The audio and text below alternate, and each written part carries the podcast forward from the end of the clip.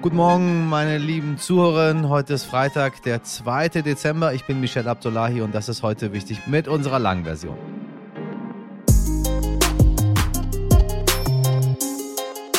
Seht nicht immer unsere Beeinträchtigung. Das ist der Appell von Mr. Blind Life, dem wohl bekanntesten blinden Influencer hier in Deutschland. Auf TikTok folgen ihm mehr als eine halbe Million Menschen, auf YouTube sind es auch fast 100.000.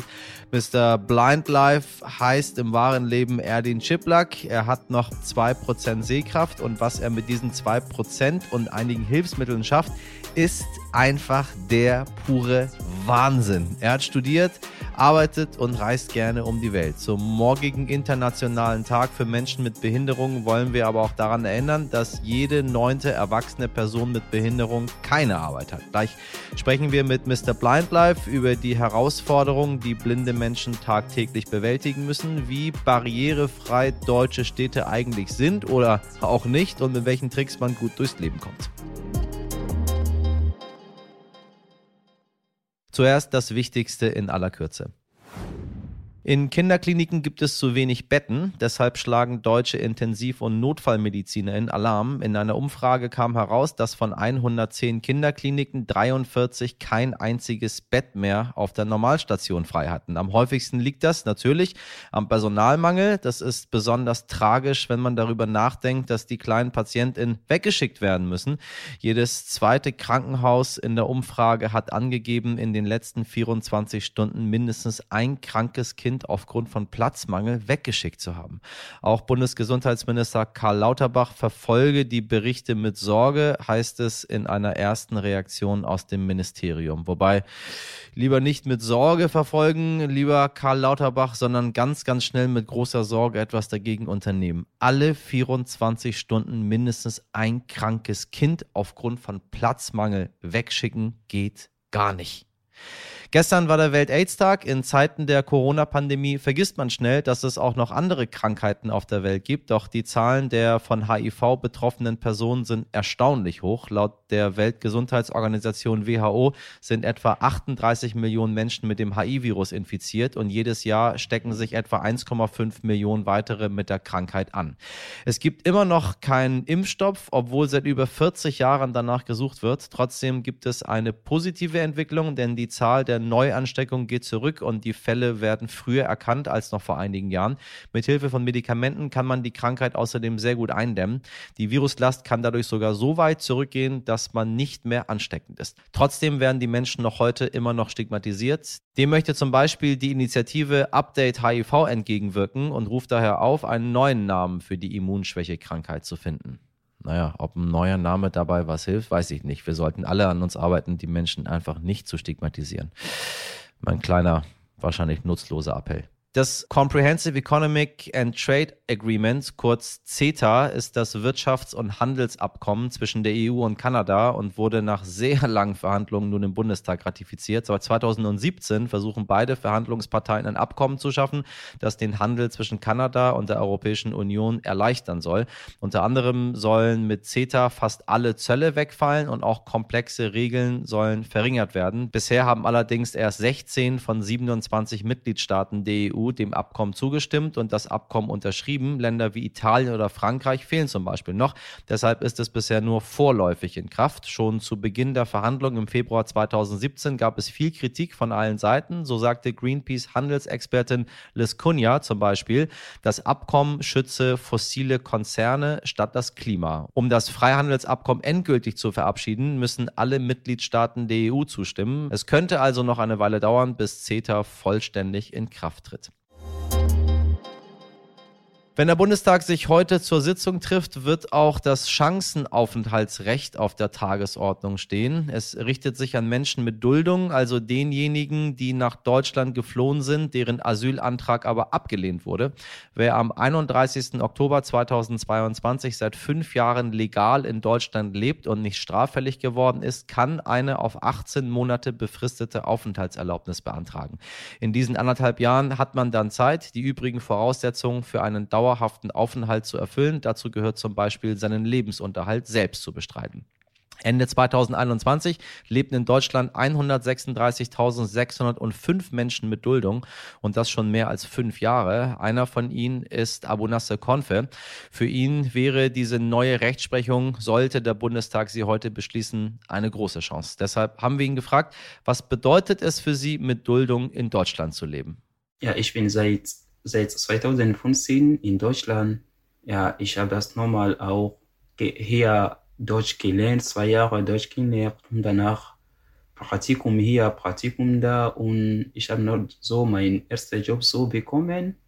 Und ja, ich habe drei Jahre hier in Deutschland gearbeitet und am Ende, ich habe so ein Bescheid von Ausländerbehörde bekommen, das heißt, ich sage das nochmal, ich darf, ich darf nicht mehr in Deutschland arbeiten, weil mein Asylantrag war abgelehnt und ich bin auch betroffen mit sogenannter Duldung.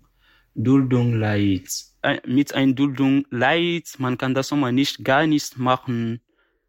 Du, du hast kein Recht auf Arbeit, du hast kein Recht auf Bildung, du hast kein Recht auf Deutschkurs zu machen. Du musst nochmal immer im Heim bleiben, ja, wie ein Mobile. Dein Leben hat kein Wert mehr total Katastrophe. Ja, mit dieser Dudung leid. Ich habe schon viele Freunde so in unserem Asylheim gesehen. Sie sind jetzt so verrückt geworden. Ich finde, Duldung leid ist einfach Katastrophe, ja. Und was wird sich für Sie ändern, wenn das Chancenaufenthaltsrecht in Kraft tritt? Ich finde, es ist, die Gesetz von Bleibrechtschance ist ein gut Vorteil für mich und auch von mehreren Personen, damit wir können unsere Unabhängigkeit haben, Beispiel Arbeiten, freie Bewegungen, ja, in ganz Deutschland und arbeiten, wo wir wollen, um am Ende ein unbefristet Aufenthalt bekommen. Und auch mit diesem Gesetz, ich kann das nochmal auch wie weiter Deutsch lernen, zu meinem Deutsch weiter so verbessern. Menschen, die zum Stichtag am 31. Oktober vier Jahre und elf Monate in Deutschland waren, gehen leer aus. Am Freitag wird im Bundestag auch über ein Gesetz abgestimmt, das Asylverfahren beschleunigen soll. Organisationen wie Pro Asyl befürchten, dass es für Geflüchtete dann noch schwerer wird, ihre Rechte vor Gericht einzuklagen. Sind die neuen Gesetze wirklich der Paradigmenwechsel in der Migrationspolitik, von dem die Ampel immer spricht? Verfahren so zum Schnellmachen ich finde, das ist nochmal total nicht so gut, weil wir haben nochmal immer schwierig Probleme mit BAMF so gehabt, weil wir haben, wir haben das Gefühl, unser Asylantrag ist so systematisch und automatisch abgelehnt. Und ich denke, wenn doch mal so alles so schnell geht, ja, die können das nochmal nicht so unsere Asylantrag so entscheiden, wenn alles so läuft schnell. Und das ist einfach auch nicht so gut von ein, ein demokratischen Land, ein wie Deutschland, ein Beispiel in ganz Welt von einem guten demokratischen Land. Zum Rassismus hier in Deutschland zu sagen, ist ein bisschen ein Tabu, aber wir erleben das nochmal immer hier in Deutschland. Die neue Bundesregierung Migration, ich denke, das ist ein, das ist ein gut vorschreibt. Aber trotzdem, Sie können das nochmal auch weiter verbessern. Lieber Abu Nasser Konfe, vielen Dank für diesen Einblick und dass Sie Ihre Erfahrungen mit uns geteilt haben. Er ist wohl der bekannteste blinde Influencer Deutschlands, Mr. Blind Life. Auf TikTok und YouTube hat er zusammen fast 600.000 FollowerInnen. Denen zeigt er seinen Alltag und nimmt sich und seine Blindheit nicht immer ganz so ernst wie hier in einem seiner Videos. Hier ist ein super cooler Leitstreifen. Hier mal kurz ein bisschen mit der Bahn fahren und jetzt hier Fahrkarte kaufen. Wie geht denn das überhaupt? Ja, ehrlich gesagt, ein Ticket braucht man nicht als Blinder. Zumindest nicht beim öffentlichen Nahverkehr. Oh yeah. Doch wie macht man das eigentlich am Hauptbahnhof mit den Gleisen? Wie finde ich mein richtiges Gleis? Ja, ehrlich gesagt, meine Frau sieht 8% und sie hat einfach für mich geguckt. Und wie finden wir unsere Sitzplätze im ICE? Das hat auch meine Frau gemacht. Ich habe einfach gar nichts gemacht. Wenn meine Frau dabei ist, macht sie echt viel. Ich bin immer so ein bisschen faul, wisst ihr. Aber beim ICE hier, das kann man sogar fühlen und das finde ich natürlich ziemlich cool. Was so spaßig klingt, erfordert viel Arbeit, denn Erlin Schiplack alias Mr. Blind Life dreht und schneidet alle seine Videos selbst. Auch ohne seine Frau findet er sich meistens gut zurecht, hat Tricks und Kniffe, die ihm helfen, durchs Leben zu kommen.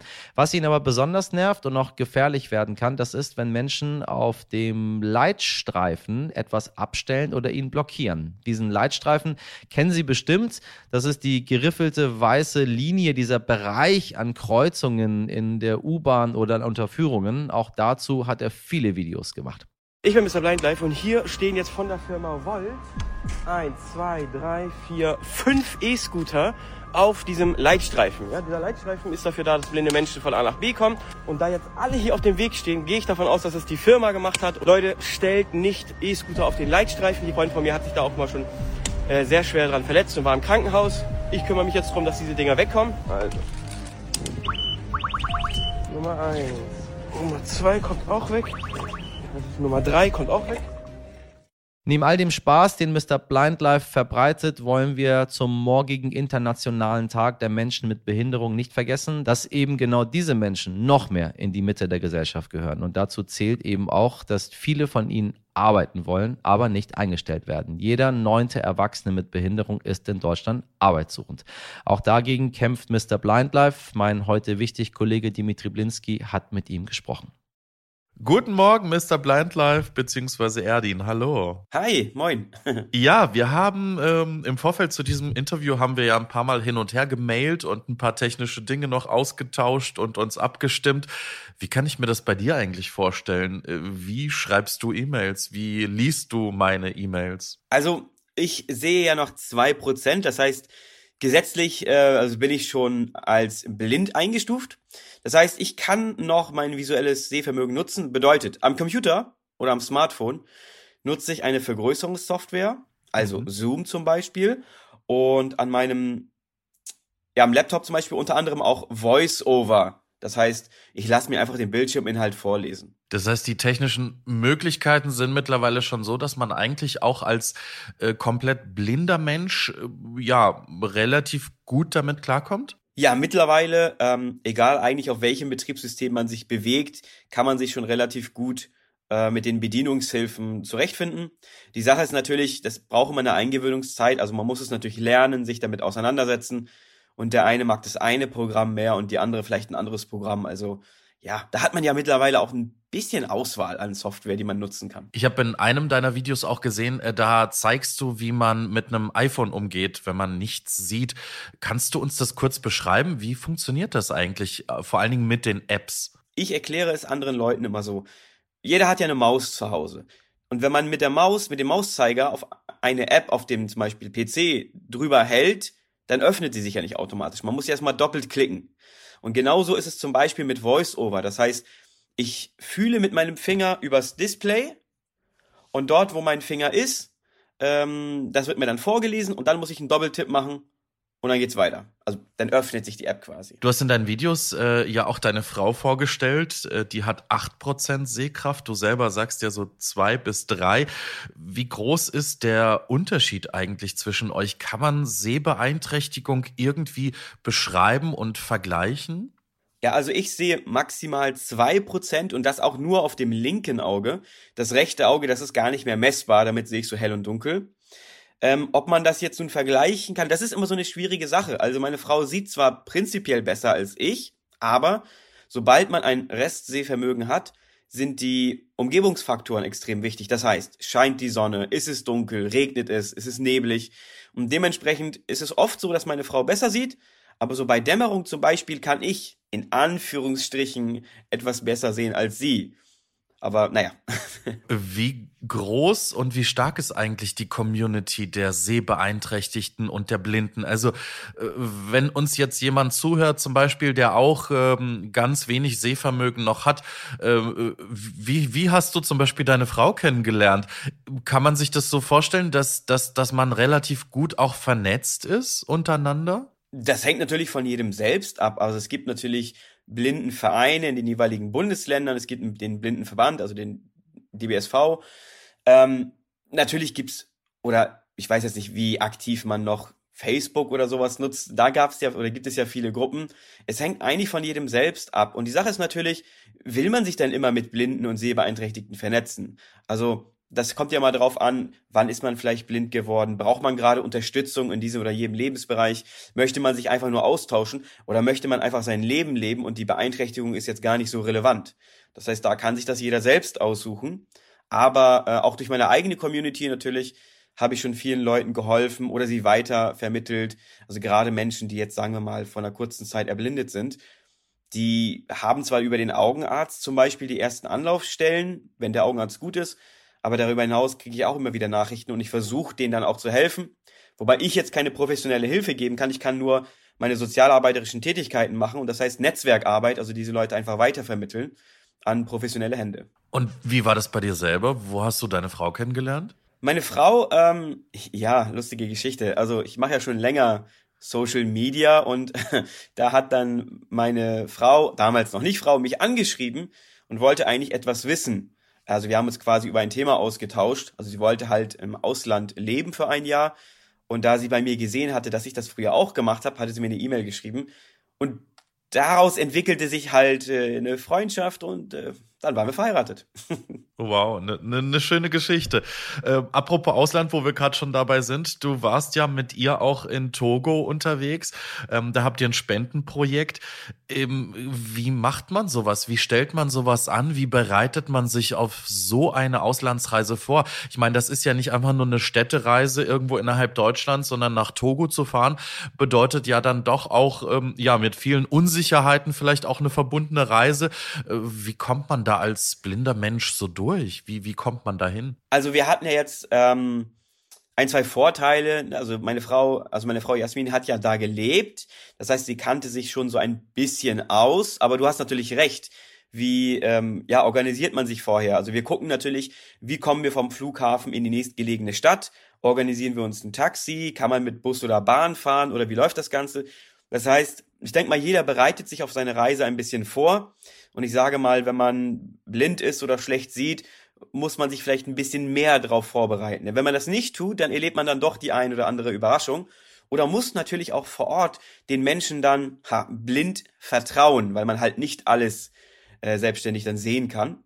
Wir haben uns relativ gut vorbereitet. Wir hatten auch einen Fahrer, der uns dann am Flughafen abgeholt hat und in die nächste Stadt gefahren hat. Und ja, dann haben wir uns einfach durchgefragt. Meine Frau spricht Französisch, ich nicht. Und dann ging es eigentlich, ja, relativ gut. Man sollte bei so einer Reise auch ein bisschen entspannt sein. Also es ist wirklich Herausforderung und ich kann einfach nur für mich sprechen. Äh, am Abend war ich dann auch wirklich K.O., weil meine ganzen Sinne werden ja sehr aktiv genutzt. Und jetzt in Togo, in Westafrika zu sein, ist ja nochmal eine andere Geschichte als in Lübeck zu sein.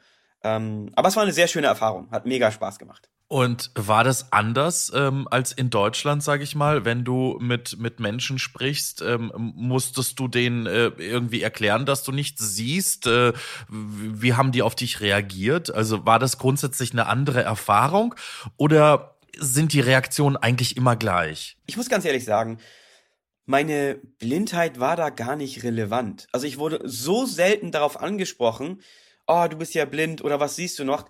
Das heißt, die erste Frage war, hey, wie geht's, woher kommst du, was machst du? Und irgendwann die fünfte, sechste, siebte Frage war erst, ah ja, du siehst ja nicht so gut oder du bist blind.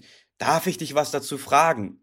Es war anders, als ich es sonst erlebe und das fand ich sehr positiv, weil ich bin teilweise darauf eingestimmt, so, okay, die erste oder zweite Frage wird sein, oh mein Gott, Sie sind ja blind, oh, was können Sie denn machen? Ich übertreib's ein bisschen, aber so ist es halt oft.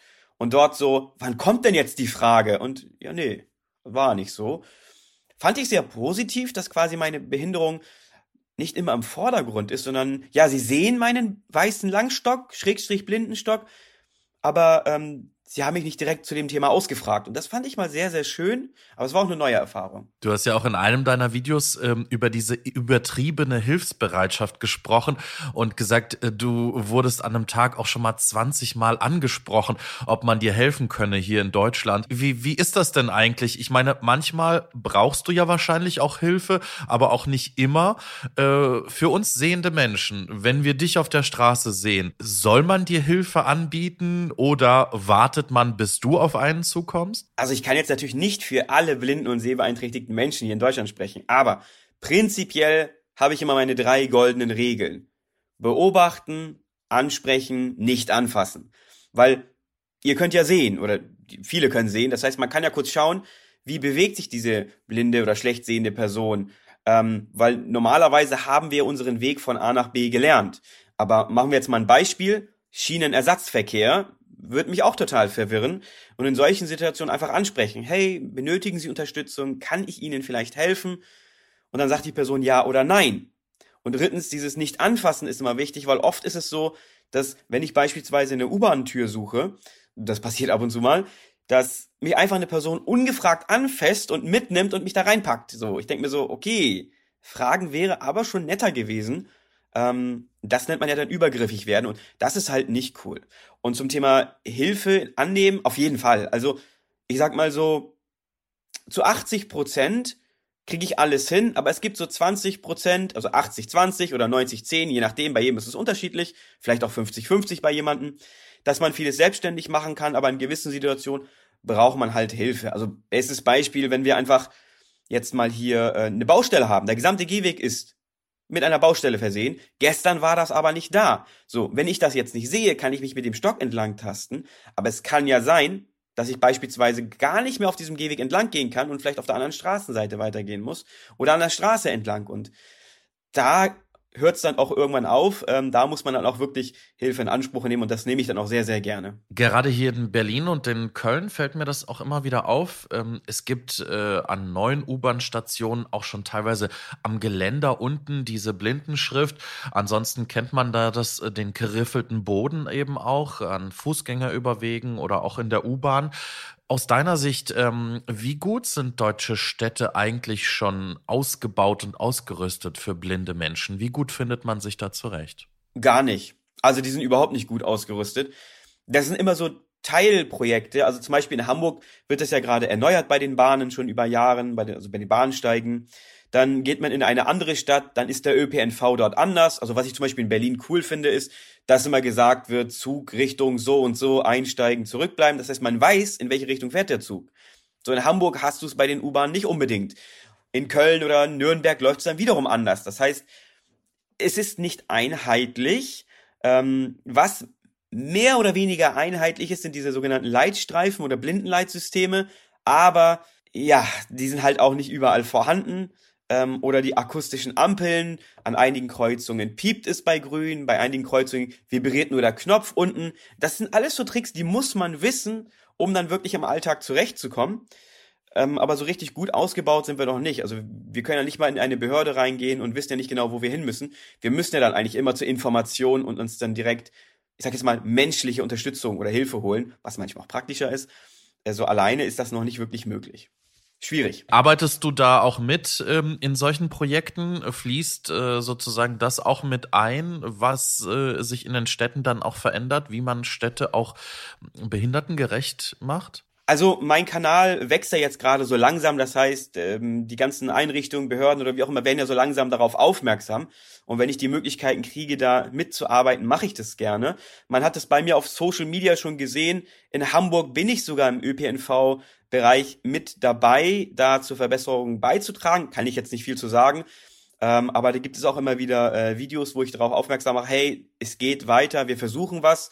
Und ich möchte natürlich da in den Bereichen unterstützen und zur Barrierefreiheit äh, beitragen. Dein Kanal ist ja auch wahnsinnig gewachsen. Du hast mittlerweile 83.000 Abonnentinnen.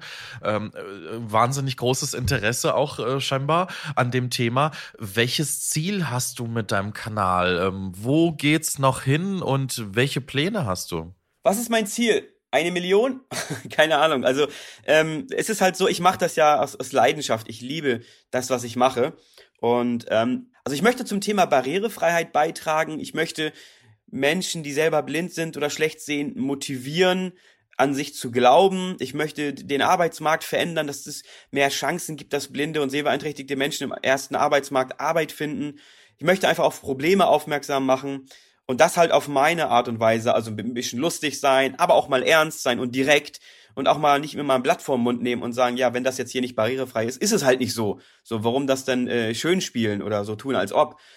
Das sind so meine Ziele damit, aber was noch kommt und welche Möglichkeiten sie noch eröffnen, da bin ich ganz offen und schau einfach mal, was passiert in der Zukunft. Wenn man deinen Kanal sieht, äh, sieht man das sofort, dass du ein sehr lebensfroher Mensch bist, äh, dass du sehr sarkastisch bist, dass du kritisch bist, auch und ja, dich einfach auch lustig machst äh, über, über deine Blindheit oder generell über Dinge, die halt nicht so gut laufen. Woher kommt die Kraft? Woher kommt die Motivation? Wo, woher, woher nimmst du so deine positive Energie dafür? Also ich war ja früher nicht so der offene Mensch, ja. Also ähm, ich war ja auf einer Schule für blinde und sehbeeinträchtigte Menschen. Das war die sogenannte Safe Zone. Da haben alle mehr oder weniger die gleiche Beeinträchtigung oder eine ähnliche. Und die LehrerInnen kennen sich in dem Bereich ja aus als ich dann studiert habe oder in, zum Studium gewechselt bin, dann war ich quasi in der realen Welt so, oh, jeder kann um mich herum sehen, ich bin jetzt der Blinde. Und nein, sie kommen nicht alle auf dich zu und machen alles für dich. Du musst auf diese Menschen zugehen. Und das war so, das hat mich extrem schüchtern gemacht und zurückhalten. Und ich dachte so, ah nee, ich habe jetzt diese Beeinträchtigung und ich kann gar nicht so viel leisten wie andere.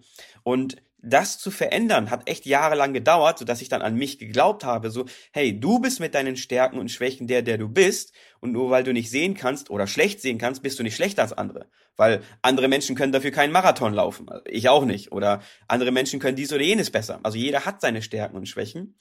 Und ich habe mich dann im Studium sehr, sehr stark mit meiner Beeinträchtigung auseinandergesetzt und dann mir quasi die Stärken und Schwächen erarbeitet und gesagt, hey, du bist genauso cool wie die anderen und jetzt, ach, nimm einfach deine Kamera in die Hand und film das doch einfach. So. Ist das jetzt dein Hauptjob? Also bist du jetzt hauptberuflich Influencer? Das Ziel ist es, hauptberuflich Influencer zu werden. Noch ist es eine Nebentätigkeit. Ich arbeite im Dialoghaus Hamburg oder im Dialog im Dunkeln in Hamburg. Eine Ausstellung, wo blinde Menschen sehende Menschen durch lichtlose Räume führen, um es kurz zu sagen. Morgen ist der internationale Tag der Menschen mit Behinderung und man will ja da auch auf die Belange ähm, der Menschen hinweisen und auch informieren und sensibilisieren. Was würdest du sehenden Menschen über ja deine, über eure Gruppe mit auf den Weg geben? Seht nicht immer unsere Beeinträchtigung. Das ist ja so der erste Punkt. Also es gibt ja auch unsichtbare Beeinträchtigungen und und und. Das heißt, eine vollbinde Person wird einen Stock benutzen. Sich nicht immer auf den Stock fokussieren, sondern versuchen erstmal den Menschen kennenzulernen. Weil ich weiß natürlich, dass man oft, man hat direkte ja, Schubladen denken, man sieht eine Person und denkt direkt A, B und C. Äh, kann jetzt positiv sein, negativ sein, aber es wäre halt mal cool, wenn man mal einen Schritt dahinter weitergeht und sagt, oh mein Gott, der ist blind, sondern, also, dass man das gerade nicht sagt und sagt, ah, okay, ja, der sieht vielleicht nichts, aber mein Gott, ich red einfach mal mit ihm und mal sehen, wie sich das Gespräch entwickelt. Also wir sind einfach mehr als nur blind zu sein oder schlecht zu sehen oder einfach mehr als nur jemand mit vier Sinnen statt fünf. Und das wäre halt so ein Wunsch, den ich hätte. Und das wünsche ich mich halt jeden Tag, weil Inklusion lebt ja auch dadurch, dass man ja miteinander lebt. Wir wollen daran teilhaben. Aber wir müssen natürlich auch drauf zukommen. Deswegen mache ich hier die Videos, ich veröffentliche Dinge, ich zeige auf Probleme hin, so dass man voneinander lernen kann. Weil was meine eigenen Studien, die nicht wissenschaftlich fundiert sind, ergeben, viele Menschen wissen zum Beispiel nicht, was diese Blindenleitsysteme, Schrägstrich Leitstreifen sind. Das wissen sie einfach nicht. Das sehe ich in meinen Videos immer wieder. Und dann denke ich mir so, ja gut, dann muss ich diese Menschen halt aufklären. Und das mache ich. Und das gelingt dir immer und immer besser. Dein Kanal wächst ja. Vielen lieben Dank. Ich glaube, Erdin, du bist ein wirklich ein großes Vorbild, äh, nicht nur für die Blinden, sondern auch für die sehenden Menschen. Mit welcher Begeisterung, mit welcher Motivation, mit welcher guten Laune du da äh, deine Videos machst, ähm, das hat mich sehr, sehr beeindruckt. Vielen lieben Dank dir für diesen ganz, ganz tollen Einblick. Dankeschön. Ich danke dir ganz herzlich für die Einladung und danke, dass ich hier sprechen durfte. Hat mir sehr viel Spaß gemacht und ja, allen noch einen schönen Tag. Vielen Dank an Erdin Jiplak und meinen Kollegen Dimitri. Übrigens ist Mr. Blind Life auch morgen in der Stern Diskothek zu Gast. Schauen Sie gerne mal rein. Das Diskussionsformat finden Sie auf dem YouTube-Kanal des Stern. Und ich sage Ihnen eine Sache, wenn man sich mit der Thematik ein bisschen auseinandersetzt und plötzlich merkt, wie ernst das Ganze ist, als immer nur, weiß ich nicht, so ein bisschen darüber zu reden, dann denkt man da ganz anders drüber. Ähm, wir haben bei uns im Betrieb zum Beispiel eine Dame eingestellt, äh, die gehörlos ist. Und wissen Sie was? Es klappt ganz, ganz wunderbar, macht sehr, sehr viel Freude, mit dir zusammenzuarbeiten. Ähm, und eine Person ist dann weniger arbeitssuchend. Völlig egal, ob mit oder ohne Behinderung. Wenn man sich der Thematik annimmt und was verändern will, will, dann geht das tatsächlich meistens irgendwie dann doch. Naja, vielleicht eine kleine Anregung für die, die sich irgendwie noch nicht trauen oder sich mit der Sache noch nicht so richtig beschäftigt haben. Heute nicht ich. Es sind noch 22 Tage bis Heiligabend. Die Weihnachtszeit ist im vollen Gange. Die erste Kerze auf dem Adventskranz brennt. Und was darf für die perfekte Vorbereitung für das Weihnachtsfest nicht fehlen? Ganz genau, Rezepte. Aber ich spreche hier nicht von Buttermehl und Zucker und auch Ausstechformen brauchen wir für das ultimative Weihnachtsrezept nicht. Nein, in unserem Backbuch steht eine idyllische Kleinstadt, ganz viel weißer, perfekter Schnee und eine Singlefrau, deren Leben auf den Kopf gestellt wird, sobald sie zufällig die Liebe ihres Lebens trifft. Dieses Rezept bezieht sich nicht aufs Kochen, sondern auf Weihnachtsfilme, denn die gehören genauso zur Weihnachtszeit wie Schokoplätzchen und Vanillekipfel. Wobei ich mag beides ehrlich gesagt überhaupt gar nicht. Vanillekipfel finde ich maximal überschätzt. Bäh. So, also es stammt von meiner Kollegin und Sternkulturredakteurin Amelie Green, denn sie hat die Zutatenliste für einen perfekten, klischeehaften Netflix-Weihnachtsfilm entdeckt, die merkwürdigerweise immer nach demselben Schema ablaufen und trotzdem oft genug ein Hit werden. Es erwartet sie jede Menge weihnachtliche Ironie zum Schluss dieser Sendung. Ich habe mir für den Stern Weihnachtsfilme auf Netflix angeguckt. Ich weiß jetzt gar nicht mehr genau, wie viele das waren, ob es zwei waren, zwölf oder 22. Es ist halt die immer gleiche Geschichte in verschiedenen Varianten erzählt. Es wird eher schlimmer als besser und am Ende weiß man gar nicht mehr, wie lange man schon dabei ist. Also eigentlich genau wie in der Corona-Pandemie. Der Unterschied ist, du weißt immer, wie es im schlimmsten Fall ausgeht. Dann bekommt die Frau nicht den Prinzen, sondern nur den Mann mit den zu weiß gebleachten Zähnen und den schmierigen Haaren. Diese Weihnachtsfilme sind ja auch nach dem immer gleichen Schema aufgebaut. Also ganz wichtig ist, dass die Protagonistin eine Frau ist, mit der sich die moderne Frau von heute identifizieren kann. Eine Frau, die aussieht wie ein Topmodel und nur ein Ziel im Leben hat, den Mann ihrer Träume zu finden. Der Mann sieht dann oft so aus, als wäre er dem Werbeplakat für Zahnseide entlaufen und die Frau lernt ihn ganz zufällig kennen, zum Beispiel indem sie gegen ihn rennt oder er bei ihr klingelt. Die Heldinnenreise gipfelt dann irgendwann darin, dass die Frau das dunkle Geheimnis des Mannes enthüllt. Zum Beispiel findet sie heraus, dass der Mann in Wahrheit gar kein Handwerker ist, sondern ein Prinz. Währenddessen ist natürlich auch die Optik des Films ganz wichtig. Ein Hund hier und da ist nett, Rentiere, lachende süße Kinder, bitte keine pickligen Teenager, ganz viel Glitzer, Puderzucker und natürlich Schnee. Es ist auch nicht wichtig, ob der Schnee aussieht wie Schnee. Ich glaube, am Ende wissen das die Produzenten selber nicht mehr, was das weiße Zeug ist, das da überall liegt. Aber es gehört eben zur Optik dazu. Am wichtigsten ist sowieso das Ende des Films. Der Mann muss der Frau einen Antrag machen oder sie zumindest küssen. Und im besten Fall steht im Hintergrund eine Kleinstadt, jubelt und klatscht. Das Baby, das kann dann in der Fortsetzung des Films kommen, denn Netflix Weihnachtsfilme, die wollen ja gar nicht sein wie die überraschende Pralinschachtel. Sie sind eher wie der Schoko-Weihnachtsmann aus dem Billigmarkendiscounter. Man weiß vorher schon, dass es echt eklig werden könnte, aber dafür auch genau, was man bekommt. Danke dir, Amelie. Ich glaube, damit hast du es sehr gut zusammengefasst. Wissen Sie, was an Weihnachten gut ist? Glühwein. So viel davon und dann ist alles vergessen. Zumindest bis zum nächsten Morgen. Da fällt einem alles wieder ein. So, das war's für heute. Wenn Sie einen stressigen Tag vor sich haben oder einfach mal nur abschalten wollen, dann denken Sie mal dran, ein Weihnachtsfilm am Morgen vertreibt Kummer und Sorgen. Und ganz wichtig, immer morgens. Gucken Sie Weihnachtsfilme immer morgens, bevor Sie zur Arbeit fahren. Einfach eine Stunde vorher aufstehen, was reinpacken. Und ich schwöre Ihnen, die Welt sieht anders aus. Ich gucke häufig morgens immer der Pate. Ja, das war heute wichtig für heute. Meine heutige Redaktion besteht aus Mirjam Bittner, Dimitri Blinski, Laura Czapo, Jennifer Heinzel und Franziska Schindler und in der Produktion Andolin Sonn. Falls Sie noch Fragen oder Anmerkungen zu unserer heutigen Folge haben, dann schreiben Sie uns doch bitte unser heute wichtig at Sterndi. Ich wünsche Ihnen einen wundervollen Freitag, ein bezauberndes Wochenende. Machen Sie was draus, Ihr Michel Abdullahi.